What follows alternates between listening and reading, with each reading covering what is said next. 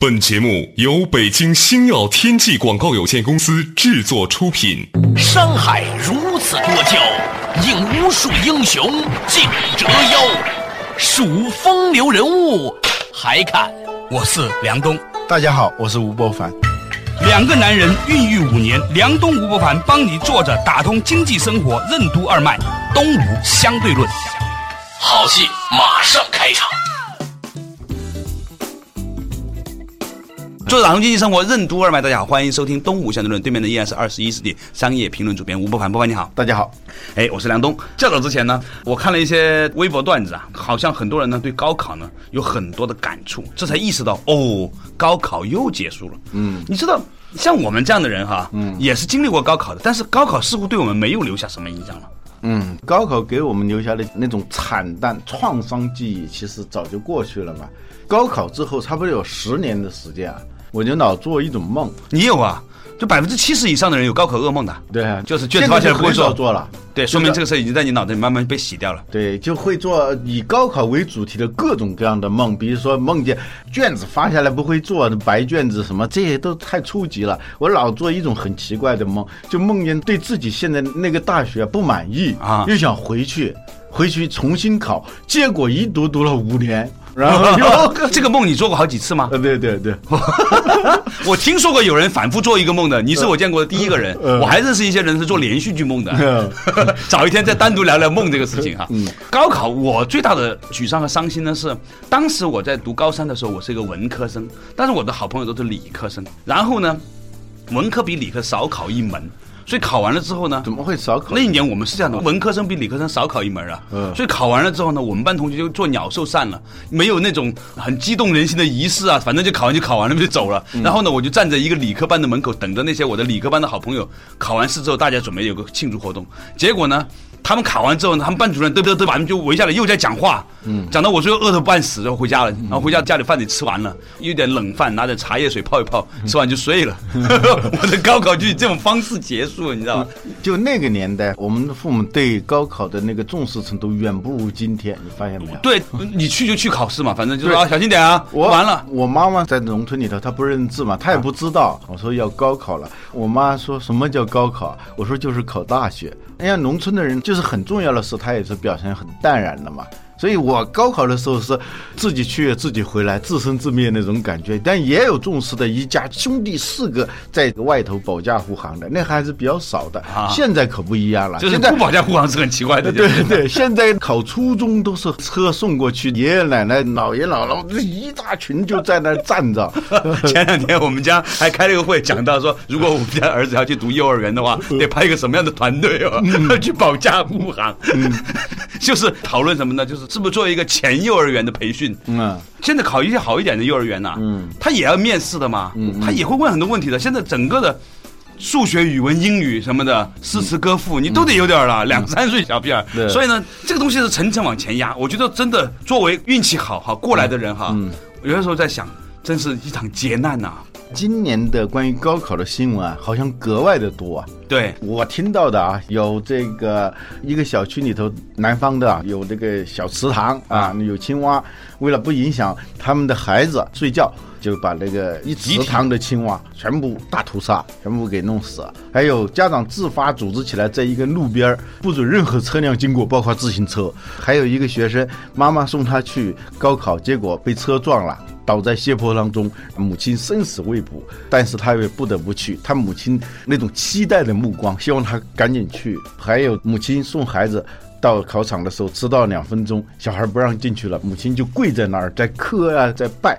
还是不让进去。这种新闻我都看了以后，突然就觉得这个高考确实，太变态了。我觉得有点荒诞了。现在这样一种不状是态高考变态，我想讲的就是说呃高考之下这种众生相，嗯变态了。对但这种变态啊，是我们站在局外人讲，嗯，说不定了。我过两天你儿子高考的时候，你都不知道有什么变态行为出来，嗯也不一定的，是吧？我儿子考小学的时候，我也没样了，嗯说也要在他们小学、幼儿园演一棵 树，我还不演一棵树在后面站着，是吧？演个芭蕉树什么的， 演个蟑螂，演个蜘蛛什么的。现在很多幼儿园不是搞那种表演班吗？嗯 家长嘛，但是你发现这一个反差呀、其实我们那时候上大学，确实具有改变命运的这样一个意味。对。尤其是啊，你是城市的，你不能感觉我到们。二线城市广州的， 呃 我们考到一线城市，我北你京知嘛道，我上大学的，就是从家里头到北京有三天的时间，啊我觉得那是一个梦幻般的，就是完全像在梦里头，我都没去过县城。突然那一天就到了县城，然后从县城转车到到了了省城又到了武汉。哦，我看见武汉长江大桥那个激动的，第二天坐上火车那个感觉，然后就一下子这就到了，到北京了，就有点不相信。三天的时间就像梦幻似的，现在的小孩儿没有这种感觉了。那时候电视也不那么普及，很闭塞嘛，而且确实是有一种鲤鱼跳龙门的那种感觉，一夜之间你就从一个三流啊变成一个在首都读书哇这种感觉。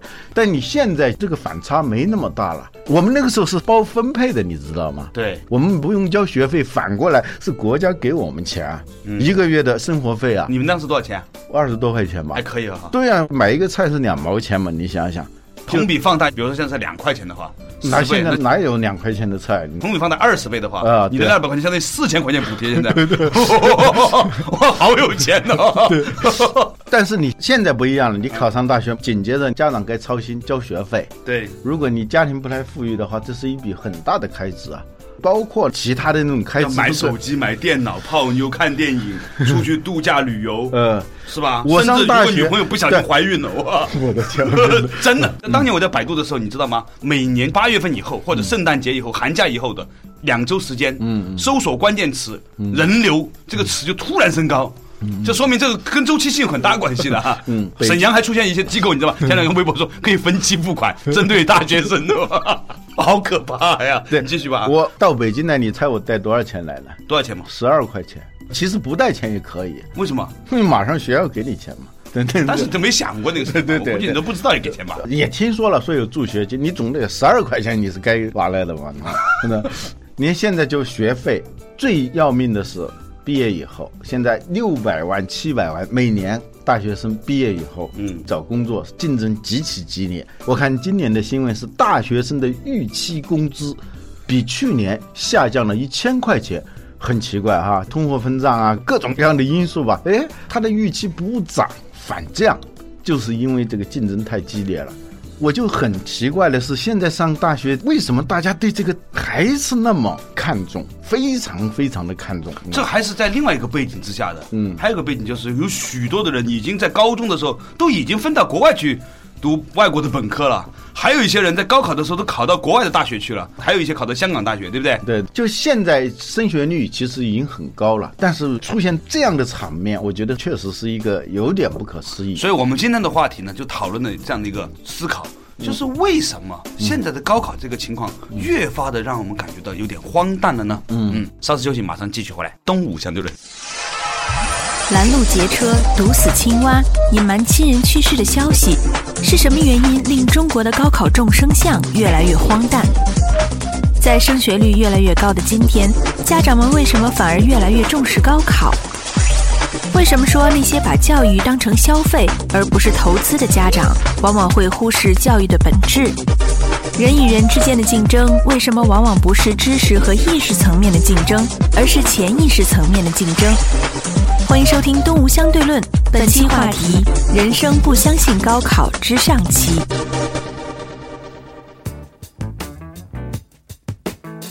坐着打通经济生活，任督二脉。大家好，欢迎收听《东吴相对论》，我是梁东梁某人，对面呢依然是二十一世纪商业评论主编吴伯凡。嗯刚才我们讲到一个话题啊，就说到呢，其实好像招生的学校也越来越多了，升学率也高了，就是读大学的收益也在降低了，成本又在增加了。为什么还那么紧张？对就成本已经增加了很多，对收益降低了很多，是吧？对对对嗯以前我们读一个大学，还是有很多的这种，包括工作啊什么的，是吧？对都挺好的。嗯。现在呢，完全没有这样一个情况下，为什么家长还要这样？嗯，就是有点不解的。回过头来想了，也是合理？也是合理的啊。怎么说因为过去呢，从正面的意义上，它是有收益的这个意义上考虑，现在是不上大学意味着什么？就从反向来看。过去上大学，你考虑的是能给你带来多少收益；现在人们考虑的是你不上大学，不上好的大学，意味着你会受到多少损失，是这样一个状况。会有很大的损失吗？你知道现在其实有很多的机构啊，不管是公司啊，还是一些政府部门，就不用说了。公务员这个考试啊，实际上是对于这个文凭，尤其是对于名牌大学的这个文凭，还是非常看重的。你私下里问他，他不一定看重，但是他就招这么多人。比如说一个报业集团，他就是划定几所大学。别的你进去就很难了，就你没有它，可能会是很大的一个缺陷。所以是呢这个影响，啊这个事情激励就变成了由欲望激励变成恐惧激励了。嗯嗯，就我们以前说过的，嗯，只有以两个前是动因诱。惑，现在是恐惧。对啊，呀、就是说导致一个人行为的只有两个动因嘛，嗯对哎一个是欲望，一个是恐惧，是吧？嗯。但是呢，从恐惧的角度上带来的是更爆炸性的，嗯，更刚需的啊。嗯。我觉得从另外一个角度看，是不是其实学生对于上大学没有那么紧张，是家长很紧张的，而家长的紧张很多时候是来自于一种面子。嗯，就我们以前讲的教育啊，对家长来说，在很多时候它不是一种投资，而是一种消费。怎么讲呢？嗯就是说我让孩子上什么学校，在更多的意义上，它是一个消费。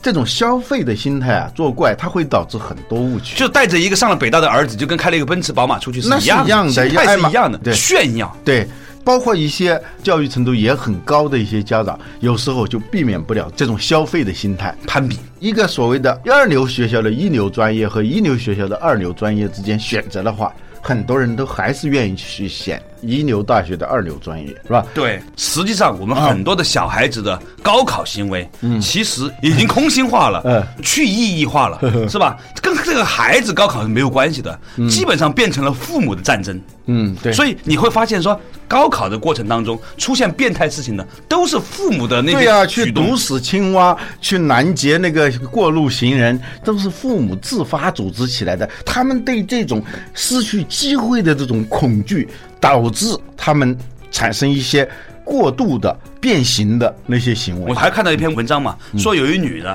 带着她小孩儿在电梯里面去参加高考，结果呢，就有一个他们楼里面的人呢，把一个自行车也推进来了，嗯可能呢就影响了一下电梯的这个运行的时间。嗯这个妇女可能还是个知识分子，就恶狠狠地看着她那个推着自行车的邻居，嗯，哦，一直压抑着怒火，最后在出来的时候指着那个人说：“如果我儿子今天。”因为这个事情学习不好的，我跟你拼命！ 我看到这篇文章的作者就说，他全然忘记了他这样的一种神态会给他的孩子留下一个什么样的心理印象？嗯，家长已经忘记了让孩子接受大学教育的本质是什么，是为了让他变成一个更好的人。嗯，忘记这一点，他完全变成了是一个以此为目的的一种变态行为，嗯，对。我们叫异化。对，我说它是一种消费行为。这个消费里头，它首先是要看品牌的嘛，对就是品牌溢价嘛。嗯品牌就是说让你忽略它的实质，或者说对它的实质不太在乎了。对，但是呢，当你把上大学当成一种消费的时候，你忘记了教育的本质是什么。而且呢，也不去想想到底什么样的教育才是好的教育。我最近在读一些书，很碰巧啊，就都是在讲这些问题。我们都是这样一个思维嘛，受到好的教育，将来就能够获得能力资源，然后在整个社会上就会有竞争力，你就能够出人头地，进入另外一个圈子、另外一个阶层。当然，人往高处走嘛，这是很自然的。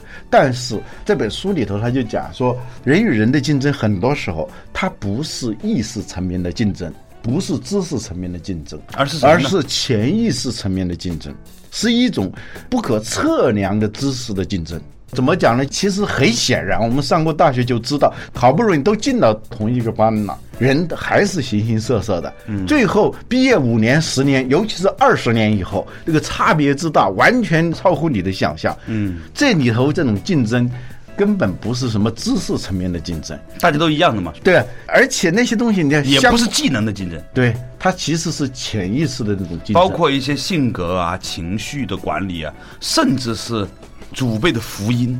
不，我们不说这个拼爹这件事情，把爹和干爹都撇开，我们就说，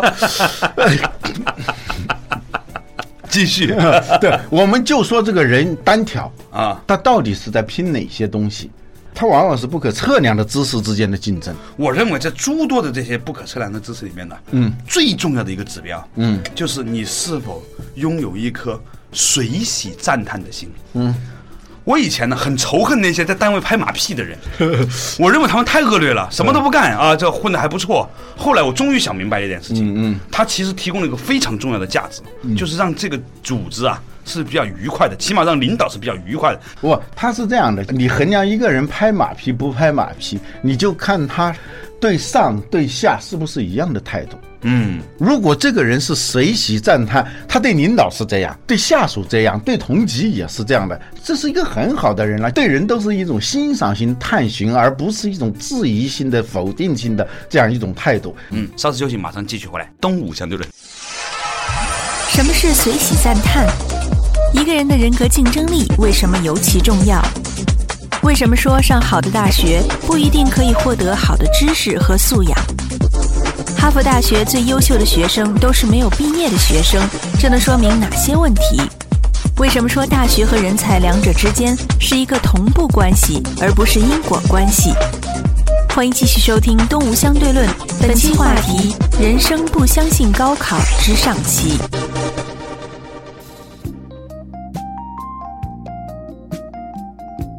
作者打通经济生活任督二脉，大家好，欢迎继续回到东吴相对论。刚才呢跟老吴讲的一个事情啊，就是说在。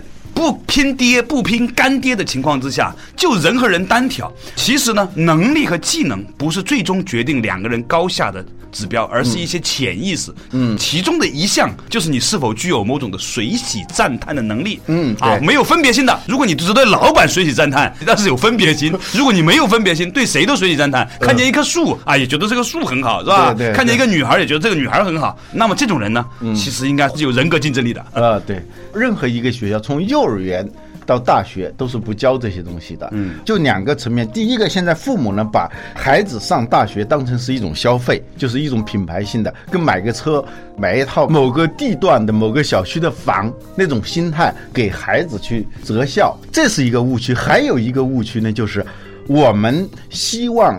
从好的大学就能够学到好的知识，甚至好的文化，啊，对，这显然是天大的 误会，是吧？对，显然一天个大的误是会说现在的教育质量确实是有问题啊，这些老师的知识盈余没有了。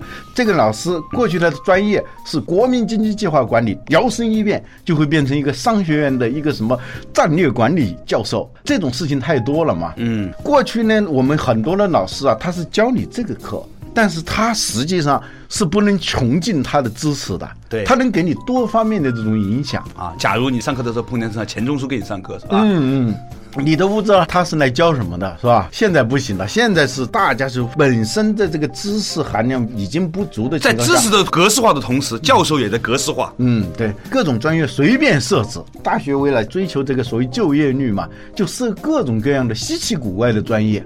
嗯，好多专业在我看来都是胡闹的，还有一些专业呢，就是表面上好像很有实用性的，实际上一丁点实用性都没有因。为他们的老师也不懂， 对，比如说我看到一条新闻啊，好像是海南省的一个女孩儿，不知是状元，反正是名列前茅的，是学理科的，但是她现在就是想上什么呢？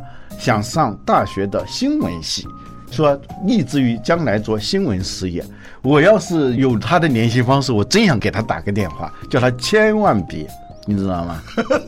如果你真的想成为一个好的记者的时候，现在大学的新闻系这有点大不敬啊啊完全不具备让你成为一个好的新闻工作者的这可能个性教学能力啊。你可以去做个调查，我们是做这一行的嘛，可以做调查，有多少在新闻媒体这个行业里头学新闻的人占多大的比例？这里头做的出类拔萃的有多少是从新闻系毕业的？这个就是一个常识问题嘛，已经是是吧？爱默生说的，一个好的牧师就得不是牧师啊。其实有时候一个好的记者，他的知识结构，首先不是学记者对，的， 是打击面过宽啊。不不，比如说主持人嘛，你从你那行来说吧， 是吧？有多我少又把我推下水了。对对对，不过呢，的确呢，你看当今，如果用新周刊的排名，最值钱的主持人，中国，嗯，前十个就没有几个是专门学主持人出身的，对呀、这个是很客观的一个事实嘛，是吧？对对，我们周围都不用调查了，就是中扳国着手指头，我们这一行的有几个是学新闻专业的，这不是说攻击大学里的新闻系，事实上这是普遍现象。这个孩子呢，成绩那么好，他很虔诚的相信一些东西，嗯，这个是很好的。但是我们要提醒这他这么们有说嗯理，想主义情怀的孩子，真不应该学新闻，对吧？那说回来，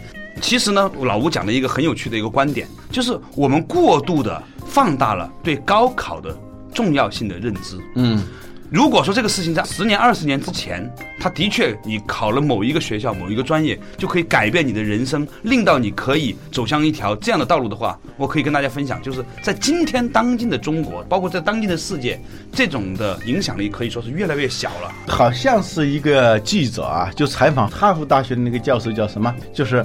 曾经是美国的财政部长，啊后来在哈佛大学当校长嘛。对对嗯那个记者就问他，哈佛大学总是在标榜自己怎么好怎么好，可是哈佛大学最优秀的人，嗯，都是没毕业的。嗯。这个问题很毒了，是吧？很尖锐哈。很尖锐的，远到比尔盖茨，近到扎克伯格，是吧？啊都是哈佛没毕业，对呀、啊。然后呢，他怎么回答呢？这个校长还很机智啊，他没有正面的去反驳，显然他是受过专门的新闻发言人的训练了啊。估计有人问过这个问题吧啊，对，他说其实这个完全可以理解，我们哈佛大学崇尚的就是创新。就是要打破常规去思考，而不是去培养各个领域里头的工匠而已。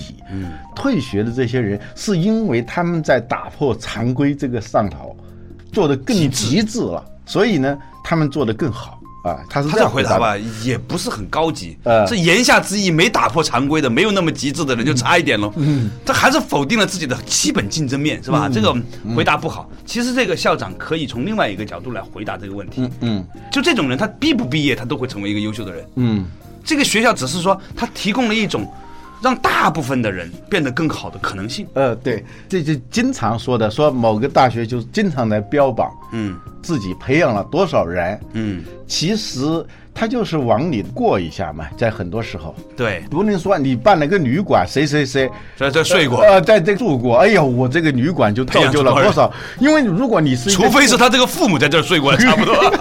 有时候它是一个同步关系，不是个因果关系嘛，是吧？对雄鸡一唱天下白，它是个同步关系嘛，天不是你较量的。本身你通过高考这个选拔的环节，当然也会把一些只会考试的人选进来，也不排除有些人啊，他是很善于跟环境打交道。嗯，他知道这个社会是要这样的规则。嗯，我尽管不认可，但是我也不会在这个事情上输掉，我就对进来了。但是呢，他上来以后，他该干什么就干什么，这样的人是很优秀的嘛。对他什么评量院他都能出来。对对，所以呢，中学呢就会把有多少人考上大学打一个大横幅，这样呢，他这个中学的门槛就会更高一点的。我看有一个报道说，清华大学培养了多少多少个亿万富翁。